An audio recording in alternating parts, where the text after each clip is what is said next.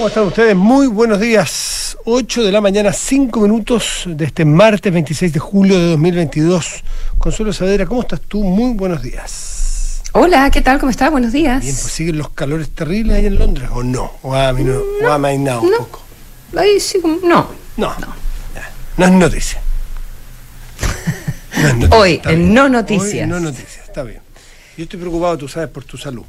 Eh, lo que sí. Se agradece. Sí, lo que sí preocupa es la salud de nuestra educación eh, pública, hay que decir por algunas partes, porque esto se da repetidamente y mayoritariamente en el liceo emblemático. Nos referimos a la aparición de los overoles blancos ayer.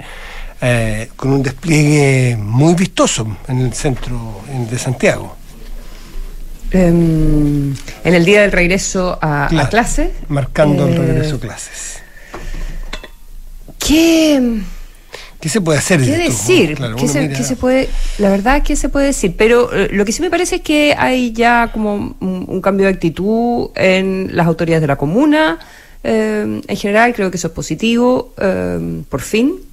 Eh, Hay una persona detenida, creo que eso también, eh, en el caso de los disturbios en el Instituto Nacional, o de alumnos, por lo menos uno eh, de los detenidos es un alumno del Instituto Nacional, así se ha, se ha informado, que eh, eh, reclusión domiciliaria.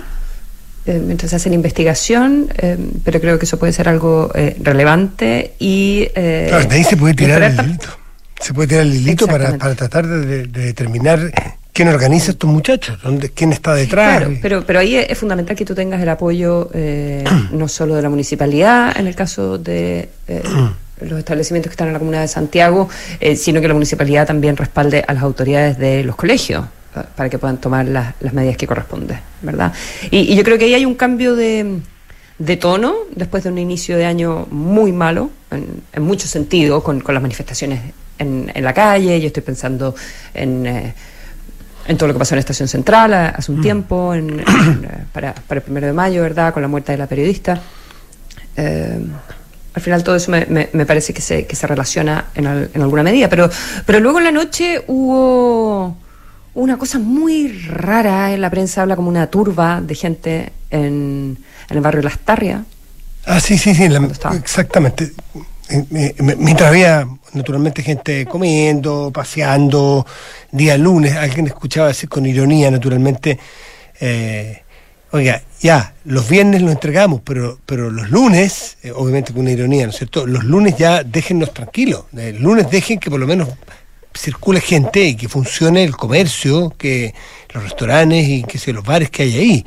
Pero, pero esto es normalidad, o eso es intento de normalidad, que sea día lunes, o sea, no, no, no, no es- cualquier cosa del día de semana. No, sí, no pude, no pude encontrar informaciones. Yo, pucha, no estoy, no estoy en Chile, igual todo circula por redes sociales, así que eso da un poco lo mismo, pero no pude, o sea, es fácil rastrear y ver los videos y las opiniones y las publicaciones, eh, que también a veces es lo mismo que uno hace en Santiago cuando no está en, ese mismo lugar. Pero mm, no me quedó muy claro de quiénes eran las personas, de dónde venían, eh, según la radio Bio Bio o, o la cooperativa, no, según la Bio Bio, que venían de una manifestación que se había hecho un par de horas antes, esto pasó como a las ocho y media, eh, a- afuera de la biblioteca, en el centro, en el sector de Santa Lucía, y que venían de ahí, pero, pero tampoco decían qué tipo de manifestación era, entonces eh, tampoco estaba muy claro, y, y las personas no llevaban banderas, por lo menos en los videos que, que se vio, pura gente joven como vestida de negro, eh, quiénes son, qué hacen ahí, por qué van y, y destruyen ahí.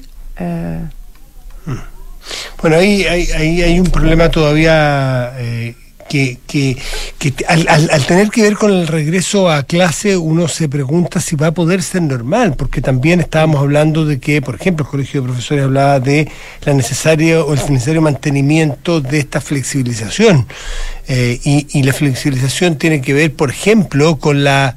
em, con el permiso que hay para desarrollar, además de las eh, actividades lectivas propias de un colegio, eh, que no nos olvidemos que son propias de un colegio, o que eso es fundamentalmente lo que uno supone que sucede allí, que haya actividades de otra índole, eh, por ejemplo, de reflexión, de, de- de- de discusión, dado el contexto que estamos viviendo, ¿no es cierto?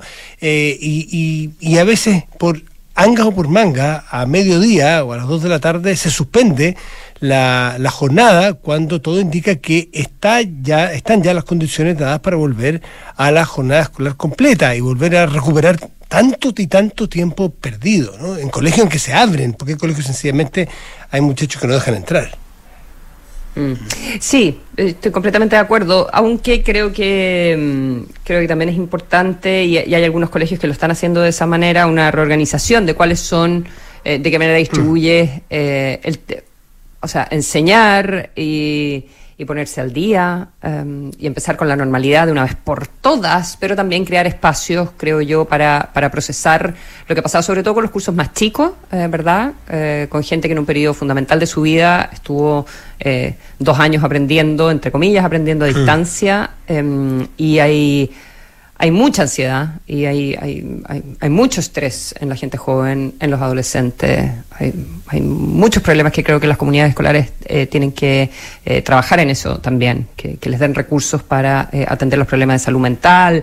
Em, lo que no significa que termines las clases a las 2 de la tarde y los dejes irse toda a la casa, todo lo contrario, pero creo que los colegios eh, tienen que ver también con sus especialistas cómo eh, atender esa, esas situaciones también, dentro de esta normalidad, porque si, si los pones a todos a estudiar de un minuto a otro, eso tampoco va necesariamente a, rendir los frutos mm. necesarios. Bueno, es que esperar. que, hay que priorizar y. Por supuesto, por supuesto, pero que es que el, el tema es en qué se convierten estas jornadas de reflexión obviamente, ¿quién pudiera estar, quién en su sano juicio pudiera estar en contra de que un colegio estableciera jornadas de reflexión, incluso sobre debates eh, de actualidad, debates de contexto? Quizá alguien dirá, eso es lo que le faltó a la educación durante tanto tiempo, ¿no? educación cívica, discusión razonable, pero el punto es, está, eh, está bien presentada como idea.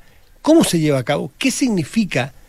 Eh, ¿Es exactamente reflexión razonable, razonada, eh, mediada por un adulto, con el caso de que sean menores de edad, eh, para poder sacar provecho, por ejemplo, de tener educación cívica, insisto? Ya, eso es inapelable, eso es evidente, necesario. Pero si se convierte eso en que ahora empiezan las Molotov, y no es, esto no es una estigmatización, por Dios. Esto lo dice, por ejemplo, la alcaldesa de, Santiago, Grecia Hasler. Dice, aquí no hay reivindicación, no hay demandas educativas. Estamos hablando que ayer hubo problemas importantes afuera del Instituto Nacional, ya no es aislado, ya estamos hablando del INBA, que, es el Internado Nacional Barros Arana, estamos hablando de la aplicación, del Liceo de Aplicación y del Liceo Barros Borgoño. Eh, entonces es un punto de un punto de inflexión donde o se, o se o se le resta respaldo a eso en forma inequívoca, o se empiezan a sumar otros, porque a los, no nos olvidemos qué es lo que pasa a los de 15, 16, 17 años cuando ocurren estas cosas. Hay una eh, tentación importante de que si no están bien orientados los estudiantes, eh, se sumen porque les parece que es una gesta heroica una gesta heroica y necesaria. y si entramos en esa, en esa debacle, estamos en un problema, o sea, ya estamos un buen rato, la verdad, ¿eh?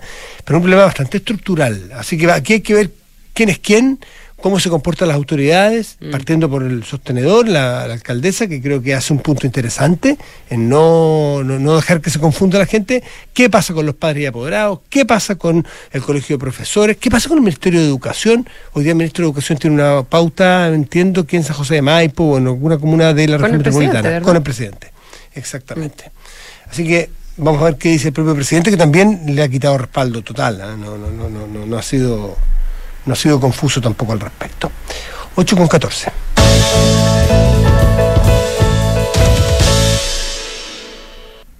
Oye, eh, sí al 18 de septiembre, al 16 en mm. realidad, digo 18 de septiembre en un sentido amplio de la palabra. Sí, claro, claro. Em, se, suma y, y, no a un acuerdo eh, eh, a un acuerdo con las fuerzas políticas eh, del gobierno eh, para, mm, para decir qué cosas se, mm. se, podrían cambiar o qué acuerdos existen para qué cosas se pudieran cambiar en la idea del apruebo para mejorar. sobre el sobre el sobre el feriado ya, yo creo que igual es inevitable sumarlo como al listado de la buena onda de estos días, ¿o no? Sí, pero, pero tiene, tiene sustento, tiene razonabilidad desde el punto de vista cuantitativo y cualitativo. De lo cuantitativo, porque tú eventualmente tendrán que hacer los expertos el cálculo si se netea con la, con la actividad económica que se genera por turismo, por comercio. Y lo cualitativo, que es lo no, no cuantificable, tiene que ver con la, el espíritu, ¿no es cierto? La, mira, desde lo, que, desde lo que nos une, que es lo más abstracto que puede ser, que fue en las, fiestas patrias, hasta el que la gente tenga. y las empanadas. Y que la gente tenga respiro, tenga un narito, tenga la posibilidad de salir. Y, yo creo que esa es una medida que puede ser. Las otras medidas buena onda, hay algunas de ellas que son súper preocupantes. La del gas que conversamos ayer son súper preocupantes porque de qué, de qué estamos hablando, quién lo paga, qué significa, cuándo lo pones, parece buena onda, parece que funciona bien, como funcionan bien los controles de precio en, Argentina, pero, pero sabemos, porque somos grandes ya y tenemos experiencia, en que lo que suena bien a veces termina siendo efectivamente peor, mucho peor que lo que estás tratando de evitar. Entonces, tú dijiste bien, las medidas buena onda de esta época, yo creo que hay que medirlas con una, con una vara súper estricta, para ser serios. Mm. Yo la del 18 no la encuentro mala en particular, la del 16 no la encuentro mala. Eh, me parece que todas tienen, eh, todas tienen eventualmente un lado, un lado positivo. Em, la del piloto del gas no me queda tan claro, pero sin duda que el bono, eh, el bono de apoyo invierno, em, el 18. Ya, pero déjame decirte que para hacer matices, pero la, la energía. Los apoyos, los apoyos de bonos invierno y los bonos para fina y los bonos marzo esto hace rato están, yo creo que eh, están parte del presupuesto, digamos. Esto hay alguien que tiene alguna partida, aunque no la tenga eh, oficializada, sabemos que eso viene, porque no sé este gobierno ni el anterior y el anterior, hace un rato, no quiero decir con eso que las normalicemos y que, y bueno, pero a mí me parece bien distinto establecer una industria paralela del gas con recursos fiscales, porque suena súper bien. Yo he escuchado a los alcaldes de la zona beneficiada y suena increíble y, no cuesta mucho que se sume la gente al coro diciendo, pero ¿cómo no hicimos esto antes? Sin ver los costos que va a tener. Sí, sin, o sea, sin ánimo de entrar en el, en el tema que conversamos ayer largamente. Eh, pero estoy completamente de acuerdo contigo y, en el sentido de cuál es, cuál es la, eh, que sería bueno transparentar exactamente cuál es el sistema de financiamiento, eh, cómo, cómo, cómo se vincula con la regulación de un sector, con la libre competencia en un sector y qué dice eso sobre eh, también con la eventual aprobación del proyecto de nueva constitución, cómo conversa eso con futuras empresas estatales, ¿verdad? Cómo, cómo, cómo se vincula o incluso empresas eh, a nivel comunal eh, que, se van a poder eh, establecer, o sea, territorial que se van a poder establecer, entonces, cuáles son las reglas del juego, ¿verdad? Y creo que eso es tremendamente importante. pero bueno, como estamos en el periodo de los mal pensados, quizás yo soy muy mal pensada y estando de acuerdo contigo en que, en, que es bueno el, feriado y, y, además es solo un día, no es que se esté armando un sándwich de cinco, ni mucho menos. Em, mm. Igual la oportunidad eh, no deja de sumarse como a la eh, seguidilla de, cosas para subir el ánimo en general en un invierno que está siendo particularmente duro y aprovechando, me imagino también, subirle el ánimo, subirnos a todos el ánimo eh, mm. en un contexto electoral también. pero lo que sí se dijo que, que no en la discusión em, es ahí que también algunos piensan algunos piensan que es una discusión que favorecería eventualmente al apruebo, ¿verdad? que decir, bueno, ok, si hay cosas que queremos eh, cambiar, en las que no estamos necesariamente de acuerdo con el texto, aunque en la línea de lo que plantea Lagos Weber, en la línea de que plantea Carolina Toá, em, el propio Ricardo Lago, eh, padre, eh, también esbozó eso, me parece, en, un comienzo, y, varios otros como del mundo ex concertación. Eh, ok, ¿cuáles son los temas en los que podríamos llegar a acuerdos y también eventualmente sumar a la derecha en eso? Pero ¿Cuándo, Consuelo? ¿Cuándo Eso es lo que hizo Boric, ¿verdad? ¿Cuándo? Porque, yendo un poco para atrás, aquí hay varias subdivisiones, como esos árboles que van bajando, ¿no es cierto? Eso, uno podría decir un árbol genealógico. Van bajando, se subdividen, la subdivisión se subdivide. Primero tenemos la subdivisión apruebo-rechazo, evidentemente. En el apruebo tenemos aquellos que eh, aprueban para no reformar nada hasta ahora. Por ejemplo, han dicho explícitamente el Partido Comunista. Hay otros que aprueban para eh, para reformar, los que aprueban para reformar también se subdividen, subdividen en aquellos que quieren reformar o plantear reformas antes de y otros después de. Ahí está el presidente Boric. Eh, claro, pero cuando explicitas cuál es tu listado de temas, eh, a mí me parece que es equivocado para los que están por el apruebo abrir esa conversación ahora. Eh, y sobre todo para el gobierno, en realidad. Em, porque puede generar fisuras. Y lo que tú no quieres, si es que estás en el gobierno y estás por el apruebo y estás en esta campaña, no quieres fisuras. No quieres explicitar cuáles son los aspectos en los que en realidad no vas a estar de acuerdo en, en, las modificaciones que estás proponiendo. Pero ¿por qué entonces le pides a la derecha que tiene que explicitar a qué está comprometida para después se gana el rechazo. Es decir, aquí hay sectores en el porque rechazo. esto es una campaña, porque esto es una campaña. Ah, bueno, está bien, está bien. No es que, claro. el pizarrón al otro. Pasar el pizarrón. Y, eso estoy diciendo, me parece que como estrategia de campaña. Eh, es completamente sí, equivocado ahí, ahí salir a generar divisiones en una coalición en una mirada cínica, tan heterogénea. En una mirada cínica, ¿no es cierto? No sean, no sean tan ingenuos, pero pero aquí hay, hay, hay dos sectores que, que, se oponen a, O sea, uno tiene perfecto derecho a preguntarle a la derecha y a la izquierda, por distintas razones, pedirles garantías, por escrito, compromisos. A la derecha uno tiene razones históricas para preguntarle eh, y exigirle garantías de que van a estar disponibles si gana el rechazo a hacer cambios constitucionales. ¿Y qué cambios? ¿Por qué uno tiene derecho? Porque la historia reciente, y no tan reciente, nos indica que no han estado a favor de hacer reformas. Entonces uno tiene derecho a decir, ¿sabe qué? Demuéstremelo. A la izquierda, uno puede decirle lo mismo. puede ser. Exigir, no sé, yo creo que no No, puede exigir, desde, ¿no es cierto?, desde, el análisis, desde, la opinión pública, ¿no es cierto? No, no exigir quién, no, no, no vamos a pedirle a la Corte Suprema. Me refiero un sentido figurado, exigirle. A la izquierda, ¿por qué uno puede exigirle de que dé garantías que quiere? Porque en la convención tuvieron toda la oportunidad y toda la mayoría para hacer reformas y no pasaron esas reformas. Eh, por lo tanto, uno tiene perfectamente derecho a decir, bueno, entonces, ah, ya, están dispuestos. Ya, pero ¿a qué pues? Porque pudieron hacerlo hasta hace un mes, pudieron hacerlo, y durante un año, y no lo hicieron. Entonces me interesaría saber qué.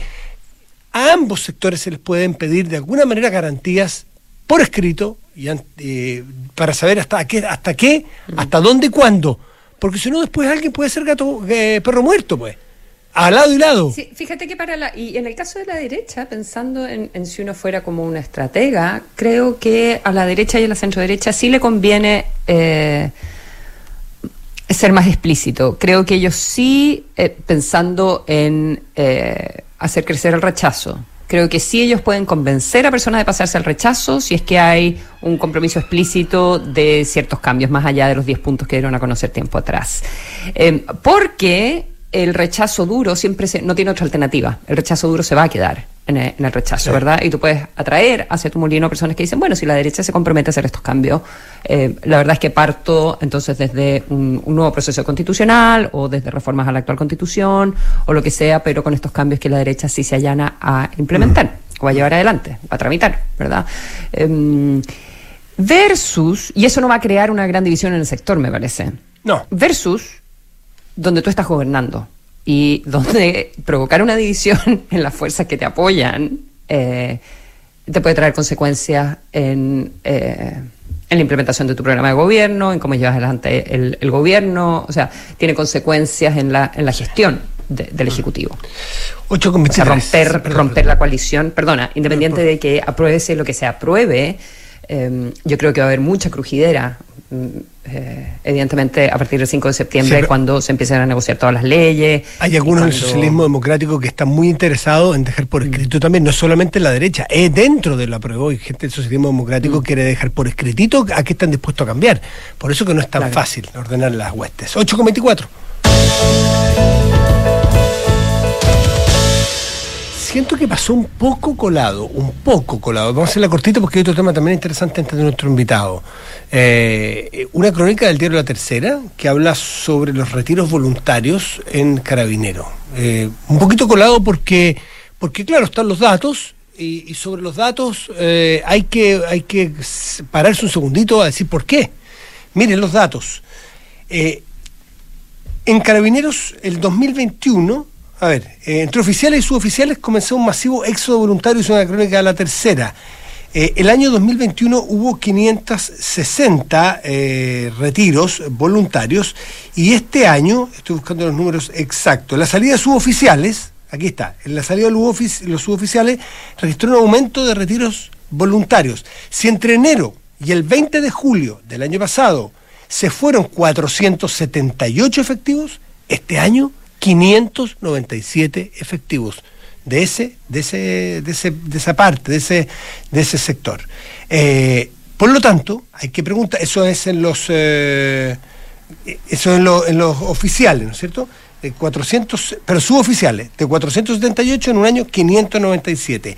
Y entre oficiales, si el año pasado eh, hubo 560, este año 703. El alza es muy grande. Esa es, la, suma. Oficiales y suboficiales aumentan de 560 salidas al 21. A, 703, que es, la, que es la total. Tienes toda razón, perdón. Gracias por la corrección. Pero, pero es que de 560 a 703 es un alza, como diría un estadístico eh, o un encuestador, estadísticamente relevante, muy relevante. Y hay que preguntarse por qué. Y la explicación que uno puede tener, yo anoche conversaba con un alcalde eh, y, de, la de, la región metropolitana y me decía, bueno, de una comuna popular, me decía, bueno, lo que pasa es que mientras nosotros nos respetemos a nuestros carabineros y mientras los carabineros no te ¿qué es lo que te dicen? Te dicen que los sueldos que le pagan, las horas que trabajan, los riesgos que corren y la valoración social, dime tú, me decía, ¿por qué alguien quiere ser carabinero? Y el paso siguiente es preguntarse, dime tú. A ver, por, voca por vocación, por tradición familiar, que es muy fuerte. Es que, es que eh, ahí, en ese punto exacto, tocaba este alcalde, me decía, entre los que son carabineros hoy día, decía, nuestros cabros, distrito textual, nuestros cabros no están queriendo ser carabineros, los hijos de los propios carabineros, porque hay una familia de carabineros, ¿no es cierto? Hay muchos, se, se da mucho. No están queriendo serlo por estas razones porque nos pagan mal, porque, porque no la, la carga de pegas monstruosa, porque arriesgamos físicamente todos los días y, bueno, y porque nadie, nadie nos valora. Ahí hay un problema bastante estructural, creo yo, de la sociedad, en que hay que hacerse cargo. Una sociedad sin carabineros o sin buenos carabineros, eh, no, sé mucho cómo se puede aplicar la ley. Yo no, sé si alguien se ha tomado muy en serio este, este asunto o, le ha dado la importancia que tiene en cifras como esta. Sí, la, nota de, la, de la tercera, que es de, del 22 de julio, eh, ¿verdad?, de Víctor Rivera, y que recoge algunos testimonios en, entrevistas a personas que, mm, eh, que han salido. Bueno, recordemos que igual la carrera de carabineros tiene una, tiene una serie de beneficios, eh, te puedes retirar a los 24 años digo no a los 24 años de edad, a los 24 años de estar en la institución, ¿se entiende, verdad? Em, y, y, tienes condiciones especiales de jubilación que no tiene el resto de la población, eh, en fin. Em, eh, pero. Sí, perdón, eh, pero tiene, tiene, efectivamente tiene situaciones en las ramas de Fuerza Armada en general y Carabineros de, de, de, especiales de jubilación, pero también... Jubilación, cobertura, cobertura de salud. Sí, pero, pero a cambio también tiene salarios que son bastante más bajos muchas veces y esto, Absolutamente. que los que... sí. Mm.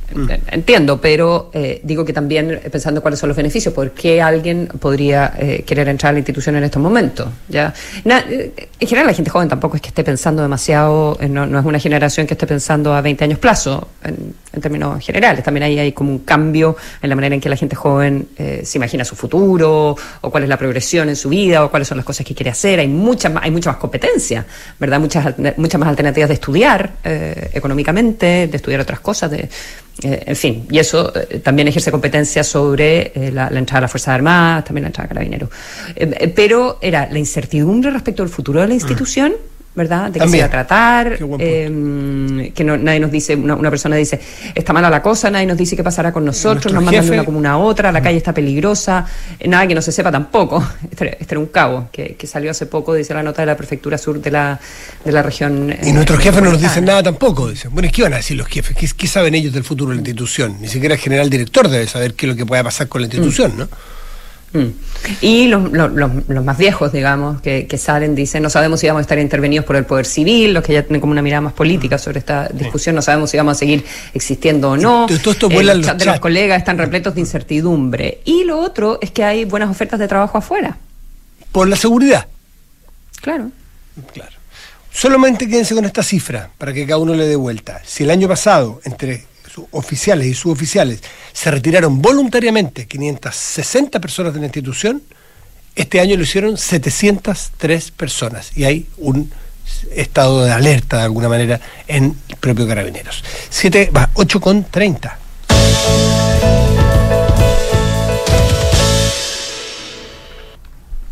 Tú querías hablar de la visita del Papa a Canadá, porque fue muy, muy ah, impresionante, ¿no? ¿Te parece? No, no, sé Pero un minutito, porque para marcar el tema, por lo menos, si te parece. Sí, yo creo que, yo creo que, bueno, este es un Papa que ha pedido muchas veces, varias veces disculpas y perdón a nombre de la Iglesia Católica, en lo personal y a nombre de la Iglesia Católica, en representación de la Iglesia Católica, eh, a, todas a todos los grupos, a todas las personas que han sufrido abusos a lo largo de, la historia, abusos que la Iglesia Católica eh, amparó eh, y que por muchos años no se hizo cargo, escondió, no quiso hablar de ellos.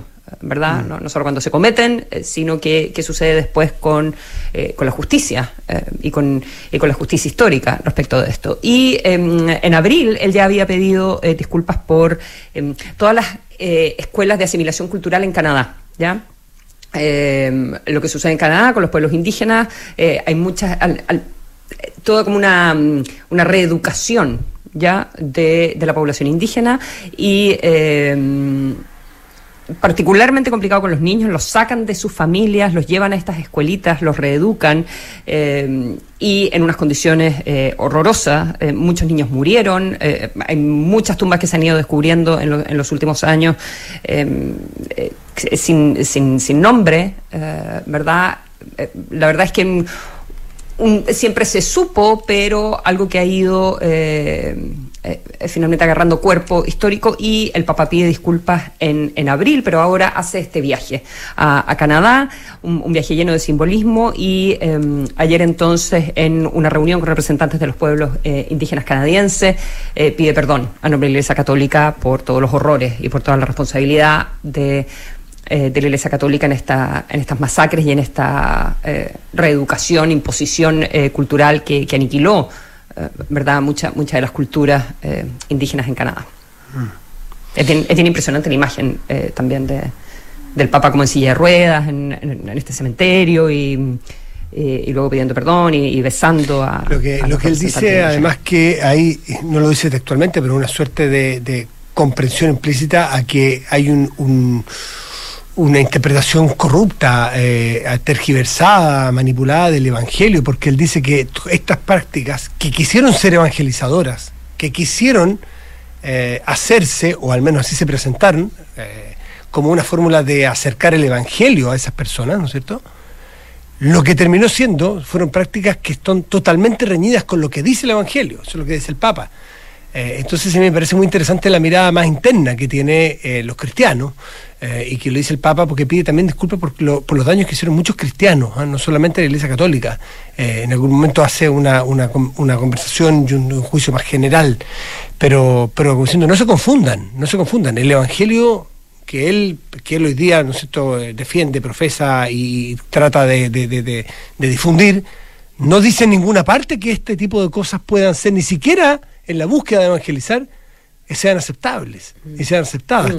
Es súper profundo lo que dice el Papa. Y esto, y esto no, o sea, esto es de fines del siglo XIX, eh, comienza en general toda esta, esta eh, mm. iglesia, estas eh, iglesias, digamos, estas escuelitas cristianas o manejadas mm. por, la, por, la, iglesia católica, como un 60 un 70%, había como 130 escuelas, pero esto duró hasta muy avanzado el siglo XX, hasta la última parte del siglo XX todavía quedaban estas escuelas como, entre comillas, de reeducación. Las últimas terminaron en 1996. Imagínate.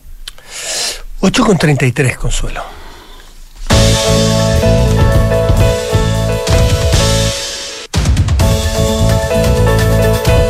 Las noches en Monticello son para vivirlas con los reyes del disco y funk. Disfruta de una experiencia única este sábado 5 de noviembre con todos los éxitos de Earth, Wind and Fire Experience, Fit All Case. Monticello, apuesto te va a gustar. Ah perdón, perdón, perdón. perdón tú. Tienes que ir, ¿ah? Yo creo que. Sí, me queda otra. No te queda otra. Porque un buen inversionista busca números y no palabras. Decídete hoy por un departamento Santolaya. Solo 5% de pie en hasta 48 meses de plazo y cuotas desde solo 95 mil pesos. Y, mm, cámbiate y haz crecer tus ahorros con AFP Habitat. Con las soluciones de eficiencia energética de Enel X avanza hacia la electrificación, descarboniza tus procesos, reduce tus costos y lucha contra el cambio climático, al igual como ya lo han hecho distintas empresas, instituciones y comunidades. Enciende tu lado eficiente y sostenible en enelex.com. ¿Siente que no tienes tiempo para ir al doctor? por telemedicina, puedes atenderte con los especialistas de Clínica Alemana, estés donde estés, con la misma calidad y excelencia de siempre. Agenda tu hora en clínicaalemana.cl. Si es tu salud, es la alemana. En la Asociación Chilena de Seguridad siguen dejando los pies en la calle para cuidarte y entregarte todas las herramientas para que tu negocio siga funcionando. Volvamos con todo, volvamos seguros. Súmate a la H. Nuevo Mazda CX5, 10 años de diseño a la perfección. Conoce más en Mazda.cl y en Derco Center.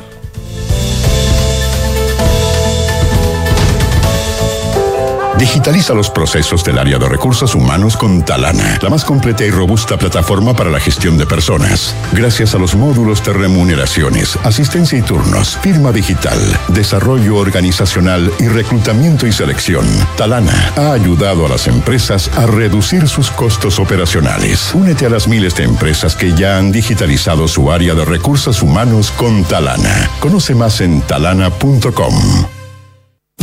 El compromiso con el medio ambiente es parte de las inversiones responsables. En Banchile, Administradora General de Fondos SA, nos hemos comprometido con ellas al adherir a los principios de inversión responsables, que promueven un sistema financiero global económicamente eficiente y sostenible que en el largo plazo beneficia tanto al medio ambiente como a la sociedad en conjunto. Conocen nuestra oferta de productos ESG en banchileinversiones.cl. ¿Qué es la perfección? Para algunos, un arte que toma tiempo. Para otros, el amor por los detalles. Para nosotros es pasión, diseño y tecnología en todo lo que hacemos. 10 años de innovación que trascienden cada generación. New Mazda CX5, diseñado a la perfección. Descúbrelo en Mazda.cl. Feel Alive. Mazda. Darko Center. Dos, número de personas que se fueron a vivir juntas. 24. Número que hizo posible donde. Aprovecha departamentos con hasta 24 dividendos de regalo y muchas oportunidades para invertir hoy. Santo Laya, constructora inmobiliaria. 40 años de experiencia que dan confianza y aseguran calidad. Más de 80 proyectos habitacionales construidos y más de 10.000 familias que eligieron nuestro respaldo son tu mejor aval. Santo Laya. Números, no palabras, para multiplicar tu inversión. Conoce más en santolaya.cl. Hace unas semanas hice un cambio y desde que me vengo en bici a trabajar las cosas han mejorado. He mejorado mi estado físico, ando mucho más relajado y además he ahorrado plata. Porque en AFP Habitat creemos que los grandes cambios comienzan con decisiones simples. Cámbiate a Habitat y haz crecer tus ahorros con la AFP número uno en rentabilidad en todos los fondos desde el inicio de los multifondos. AFP Habitat, más de 40 años juntos haciendo crecer tus ahorros. Infórmese sobre la rentabilidad de su fondo de pensiones, las comisiones y la calidad de servicio de su AFP en el sitio web de la Superintendencia de Pensiones www.spensiones.cl. Los reyes del disco y funk están de regreso. Elgin on Fire Experience, Fit All McKay. Sábado 5 de noviembre, 21 horas, Gran Arena Montitelo. Entradas por topticket.cl. Elwin on Fire Experience, Fit All McKay. No vas a parar de bailar. La entretención está en granarenamonticello.cl. La experiencia y calidad del Hospital del Trabajador H. Para ti, para todos. Contamos con un equipo médico de excelencia con más de 30 especialidades y la mejor tecnología a tu alcance. Para pacientes FONASA y SAPRE, agenda tu hora en hospitaldeltrabajador.cl. Hospital del Trabajador H. 50 años comprometidos con tu salud. Las mutualidades empleadores son fiscalizadas por la Superintendencia de Seguridad Social www.suceso.cl. Con Mita Arrienda y... Vuela, con Mita, vuela, vuela. Ahora tus arriendos Mita te llevarán a volar porque somos el único rentacar que te hace acumular millas Latampaz. Con Mita Arrienda y... Vuela, con Mita, vuela, vuela. Así es, arrienda tu auto y podrás ganar 50, 100 o 200 mil millas Latampaz en tus arriendos entre julio y septiembre. Con Mita Arrienda y... Vuela, con Mita, vuela, vuela. Mita, elige tu destino, nosotros te llevamos. Mita.cl Tener una cuenta vista para ahorrar y ganar intereses por tu saldo es más conveniente. Muchos bancos te ofrecen una cuenta vista para manejar tu plata del día a día, pero la verdad, nada que me llamara la atención, hasta que descubrí la cuenta más de Banco Consorcio. Me permite ahorrar y ganar intereses por mi saldo, y además la uso como tarjeta de débito para mis compras. ¿Qué mejor? Pide hoy mismo tu cuenta más de Banco Consorcio y comienza a ganar intereses por tu saldo. Solicítala hoy en consorcio.cl. Otorgamiento sujeto a evaluación comercial. Infórmese sobre la garantía estatal de los depósitos en su banco en www.cmfchile.cl. Hola papá. ¿Aló, hija? ¿Ya llegaron a la playa? Seguimos en camino, ¿todo bien? Sí, es que vamos a salir con la Cami y quería preguntarte cómo se pone la alarma nueva. Es súper fácil. Ingresa a la app MyVerisur y pulsa el botón activar modo total. Buenísimo. Oye, ¿y van a salir solas? No, quédate tranquilo, vamos con Guardián Verisur. Ah, ya, pásenlo bien. Al contratar tu alarma Cero Visión, obtén el servicio Guardián Verisur. Al realizar un trayecto a solas, activa la función Acompáñame. Recibiremos señales periódicas con tu ubicación y en caso de no confirmar tu llegada, activamos el protocolo de emergencia. Activa Verisur, activa tu tranquilidad.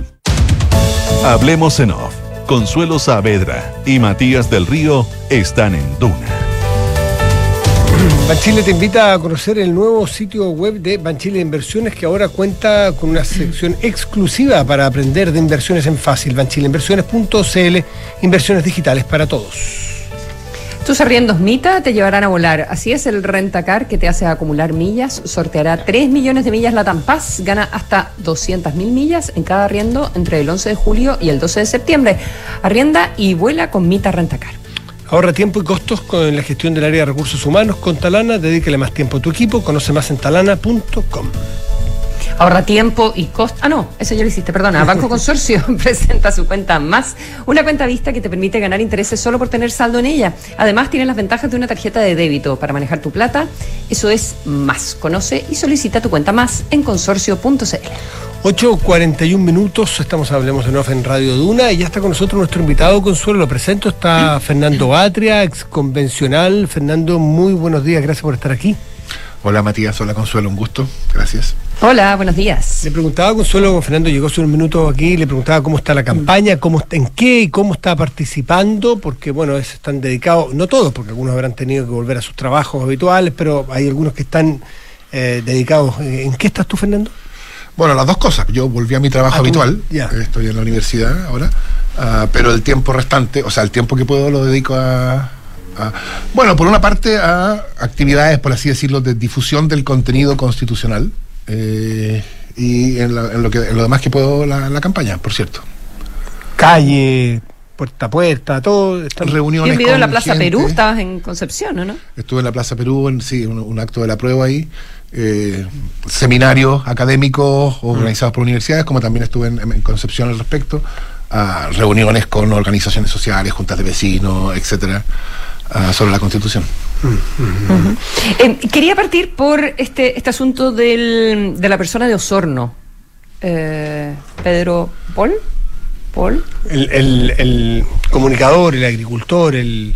Sí, es que. El youtuber. Es youtuber, Eh, no sé si lo conoces tú, ¿no? Es un comunicador Sí. que tiene mucho tiempo, no es de ahora, que es bien. Eh, es bien. Te- eh, de- Pedro sí, acá Paul estamos hablando de, de una, de una persona que, que, bueno, habla de, de- obviamente está en contra de la Constitución, y habla de organizar grupos de autodefensa, eh, de, mm, y entre otras eh, medidas de, de fusilar eh, a, a personas, por ejemplo, a... Atria. Hay que tomarlo de dónde viene porque es un tipo bien excedido, bien pasado para la punta, pasado no dos, tres, Sí. 25 pueblos ya hace años. Pero, ¿eh? no, de- quiero saber qué piensa Para Fernando contextualizar, de digamos. algo así. Sí. O sea, yo creo que cuando hay dos niveles. Uno, cuando alguien habla de fusilar a personas determinadas, ya la cuestión deja de ser tema de conversación en programas de radio y pasa a ser una cuestión eh, de eh, amenaza de un acto que constituye delito y eso es a su vez un delito. Y habrá que ver qué pasa con eso. Eh, ¿Tú vas a tomar acciones al respecto? es probable. eh, porque yo creo que hay que. eh, o sea, esto contribuye, creo yo, independientemente, claro, de, de- de- de los dichos de esta persona en particular, ah, contribuye a crear un clima. Y yo creo que eso es una de las características que deberíamos eh, tratar de evitar, de que la discusión que viene en los poco menos de 40 días que faltan, eh, tiene que ser una discusión lo más racional posible. Ya hemos visto que hay todo tipo de interpretaciones eh, exageradas o- o- poco correctas de la con- del texto constitucional que evitan esa discusión, pero claro, este tipo de declaraciones añaden una, una- o sea, de un orden de magnitud distinto y, y- y enturbian y emponzoñan eh, el ambiente. Y eso creo que eh, es, es bien inconveniente. Ahora, a ver, este, a- el abogado Rendón, Luis Mariano Rendón, presentó, eh, a distancia, digamos, digitalmente, pero eh, presentó una, una querella por amenaza. Presentó una querella por amenazas por alguna declaración anterior que este señor había hecho, ¿no? De que íbamos a, que si Pinochet había matado a 3.000, nosotros vamos a, a llegar más allá. Después de eso vino la intervención esta que hay, hay ya amenazas a personas determinadas, que es Jaime a mí y a lo que él llama, comillas, los indios. Jaime Baza se refiere, ¿eh? que es otro ex constituyente. Alguien me decía, menciona que a que no hay que no hay que dejar de mirar el contexto donde ocurre este señor desde donde habla, eh, quizás para entender cuán dividido puede estar en ese sector, en un sector de la Araucanía, eh, porque este señor Paul, Pedro Paul, eh, a quien yo había visto hace un par de años, casi como un- alguien me había mandado un link una vez de una anécdota de miren, miren el tono, miren lo que dice, es un personaje como de salido de otro cuento. Pero alguien me dice, pero súmalo o netéalo con Yaitul, que son dos expresiones extremas de violencia en esa zona. Hay algunos que pasando a la acción, entiendo, yo sé, Paul, no sé si ha pasado a la acción física, pero con las amenazas una acción violenta también. ¿Tú te lo explicas alguna vez porque en esa parte de Chile se está viviendo una tensión tan desmedida? O sea, yo O sea, separaría... Osorno, Perdón. perdón. Sí, pero en la macrozona, en la zona sur. geográfica. Sí, am, claro, Osorno no es el No lugar. es la Araucanía, exactamente. Ah, y yo separaría completamente los dichos en contra de personas determinadas que las declaraciones más genéricas. Yo creo que hay una objeción distinta que hacer a cada una de ellas. Por supuesto, no estoy diciendo que una la, eh, la- eh, esta, este discurso belicista genérico sea defendible, eh, pero yo creo que hay una, un, un paso cuando se ya, ya es contra personas determinadas. Y para, para terminar con ese, con ese punto, entonces, eh, ¿vas a presentar algo hoy, mañana? ¿Nos puedes contar algo? Bueno, en esas concreto? cosas no ¿Lo se anuncian, viendo? pero, pero creo que eh, estamos viéndolo y es probable. ¿Y te- te- has, has tenido que cambiar, eh, o sea, en este clima, en este clima de lado y lado, eh, enrarecido, como bastante crecientemente confrontacional? eh, ¿Tú en lo personal has cambiado ciertas rutinas? Eh, Así ¿Estás como que- preocupado por, por como tu que vaya independiente que- de las declaraciones de esta persona? Como que vaya al trabajo cada vez por una vida distinta. Ponte tú. Eh, no, no sé. no, No, pero no, es una pregunta yo en general, eh, o sea- honesta la que te estoy haciendo. O sea, por supuesto, de repente eh, uno, uno se preocupa, se no, todavía no he llegado a evitar lugares o no, Ah, porque en muchos casos creo que son eh, puras eh, declaraciones al voleo o bravuconadas, etcétera. Eh, pero claro, cuando en Twitter aparece la dirección en la cual uno vive, eh, eh, es un problema, es un problema. Es. Pero hasta ahora no, no, hasta ahora en general yo los trato eh, como, como bravuconadas. Fernando, entremos en, en- en lo que- en el ambiente electoral, en el ambiente preplebiscitario del 4.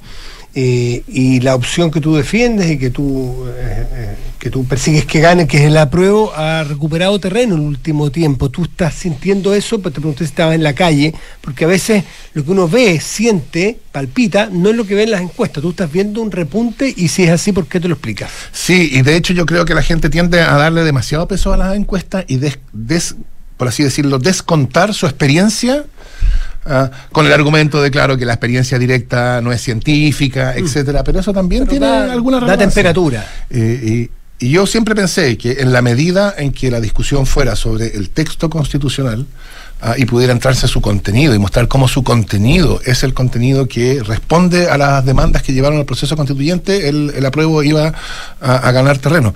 Y una cosa que me ha empezado a pasar recientemente, y creo que a mí me da también esperanza, es que algunas de las cuestiones más obviamente tendenciosas que se han dicho sobre la Constitución empiezan a ser corregidas, por así decirlo, entre los propios participantes cuando uno de ellos las pregunta.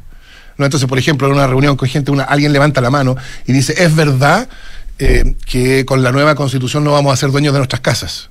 Que yo creo que es de, de todas, de todas las interpretaciones tendenciosas, la más cruel.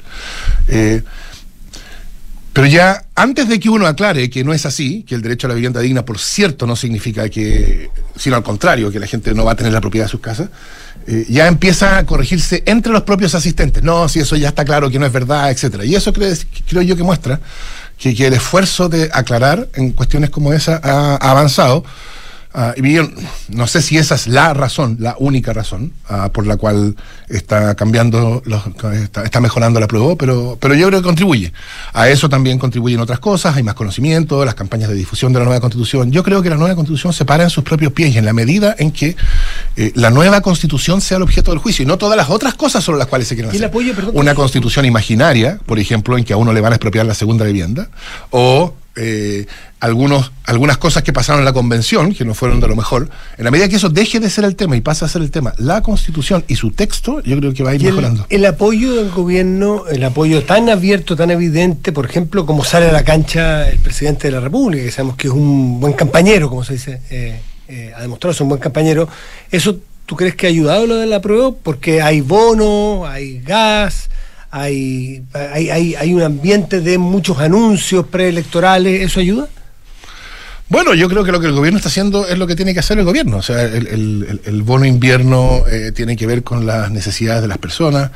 eh, eh, la, la campaña de difusión del, tex- del texto constitucional y del- de la de entrega del libro de la Constitución, yo creo que es parte del deber del gobierno. A mí me llama la atención que las actividades de entrega del libro de la Constitución, de copias de la Constitución, sea vista como campaña, así como que, como que en la medida en que la gente conozca el texto, eso es, es campaña del apruebo. Pero yo creo que, claro, por cierto, el hecho de que haya una campaña de información hace que haya más ambiente de campaña, por así decirlo, ambiente de, eh, de- elección. Y eso yo creo que, que ayuda a las posiciones. Y yo creo que en la medida en que haya más ambiente ah, y que haya más conciencia de la importancia de la decisión del 4 de septiembre, la prueba va mejorando. Eh, quisiera conocer, Fernando, tu, eh, tu posición sobre toda la discusión eh, de, por una parte, si es que ganara el rechazo un nuevo proceso constitucional. Eh, ¿Cuál es tu opinión al respecto? Eh, y también la discusión sobre eh, que están planteando algunos sectores políticos, en el PPD, por ejemplo, de llegar a algunos eh, acuerdos previos sobre Sí. cosas que eh, debieran acordarse que hay que cambiar para los que voten a prueba. Sí, gracias, porque este es el punto que está discutiendo y que es bien importante. Respecto de lo primero, a mí siempre me ha llamado la atención que la discusión sobre reforma constitucional o nueva constitución siempre se centra en eh, las consecuencias de los quórums. Y entonces el enorme paso que significa, o el, o el- o el paso que significa la reforma de tres quintos y dos tercios a cuatro séptimos, etcétera. Y, y por cierto que los quórums son una cosa importante. Pero no son la única importante, porque el sentido de los quórums, exagerado, o sea, de los quórums contramayoritarios, ¿no? Sobre la mayoría. El sentido de un quórum es proteger una decisión ya, ya tomada. Am, porque, claro, hace más difícil cambiarla. Por eso era distinto dos tercios para, desde una hoja en blanco que dos tercios para la reforma constitucional. Porque cuando es reforma constitucional hay una constitución vigente que se protege y cuando es de hoja en blanco no hay una decisión vigente que se protege. Ahora, ah, la cuestión central es cuál es la decisión que los quórums de reforma constitucional, sean los que sean, ah, protegen. Si gana el rechazo, esos quórums están protegiendo la constitución vigente. Ah, y entonces están haciendo difícil la modificación de la constitución vigente. Y ahí entrará el juicio que cada uno tenga sobre si uno piensa que la derecha va a estar dispuesta o no. Pero el punto no es ese. El punto es lo que está protegido y lo que es hecho difícil o lo que es dificultado es modificar la constitución vigente que todo el mundo acepta. ah, y eso es bien notable porque antes no era así, pero todo el mundo acepta que quedó muerta después del plebiscito de entrada. Yo creo que en esas condiciones, con quórums de ese tipo, ah, incluso de cuatro séptimos, como se está discutiendo ahora, am, si lo que está protegido es la constitución vigente, eso lo que quiere decir es que la constitución vigente no va a cambiar en, en el, en- en- en el- en el- en el En el corto plazo. en el corto plazo y en la dimensión significativa que necesita cambiar. Por lo tanto, yo, eh, yo creo que en ese, eh, esa hipótesis es una hipótesis que, que no soluciona el problema para nada, que no tiene solución y que nos va a dejar eh, en, en- en una impasse. La otra, respecto de la discusión sobre reforma, lo que yo diría es, primero, la nueva constitución contiene un procedimiento de reforma. El procedimiento de reforma es considerablemente más simple, en términos sobre todo parlamentarios, que eh, la, el la procedimiento de reforma de la constitución vigente. Ah, exige cuatro séptimos de los votos de los parlamentarios en ejercicio y cuando las reformas son sustanciales, plebiscito. Esta segunda condición, que exige un plebiscito cuando se trata de reformas sustanciales, ¿Quién determina, están predeterminadas Bueno, las sustanciales? ¿no? no, o sea, dice sustancial y eso será una cuestión de calificación, que habrá que eso se, se ¿Pero quién, especifica. quién deberá calificar Claro. eso? Bueno, eso va a ser una cuestión de calificación entre el Congreso y el presidente de la República cuando están discutiendo una, una, una, una reforma Pero, pero constitucional. ¿cómo, cómo, cómo opera? Eh, En la se práctica. discute Mm. en, en la práctica. ¿Cómo? Bueno, el, pre- el presidente podrá calificar al presentar un proyecto, a- el Congreso también podrá calificar al discutir el proyecto, dirá esta reforma es sustancial, no es sustancial, el presidente podrá hacer presente su opinión de que no es sustancial o si es sustancial, que puede ser... con- En fin, va a ser una discusión entre, entre, entre eh, Congreso y presidente. Más o menos del mismo modo en que al- en algún momento, después de esta jurisprudencia cambió en- bajo la Constitución del 80, en algún momento la calificación de una reforma como ley orgánica constitucional o no, ah, era, era una cuestión que era fijada entre el presidente y el Congreso. Después eso cambió y se arrogó esa competencia al Tribunal Constitucional. Pero el Congreso necesita, cuando está discutiendo un proyecto de ley, calificar hoy si ese proyecto es de reforma, es ley orgánica constitucional o no lo es. Y eso lo hace. Otra cosa es que después el Tribunal se arrogue competencia para revisar y corregir esa decisión, pero, pero lo hace el Congreso. Ah, y eso será lo que pasará. Pero Claro, pero no entiendo si la discusión sobre lo sustancial o no sustancial, estamos hablando como de la reforma de la reforma, ya me- meta reforma, Eh, pero es algo que va, va a tener que votar por un cierto quórum el Congreso. el presidente dice, no, esto tiene quórum bajo, así que le echamos para adelante Bueno, sin necesidad de... veamos cómo funciona hoy día. no, es sustancial. Bueno, entonces eso se vota, se vota por cuatro séptimos, se vota por... Bueno, hoy día, hoy día el presidente manda un proyecto de reforma a una cosa que califica el presidente, por ejemplo, de ley orgánica constitucional.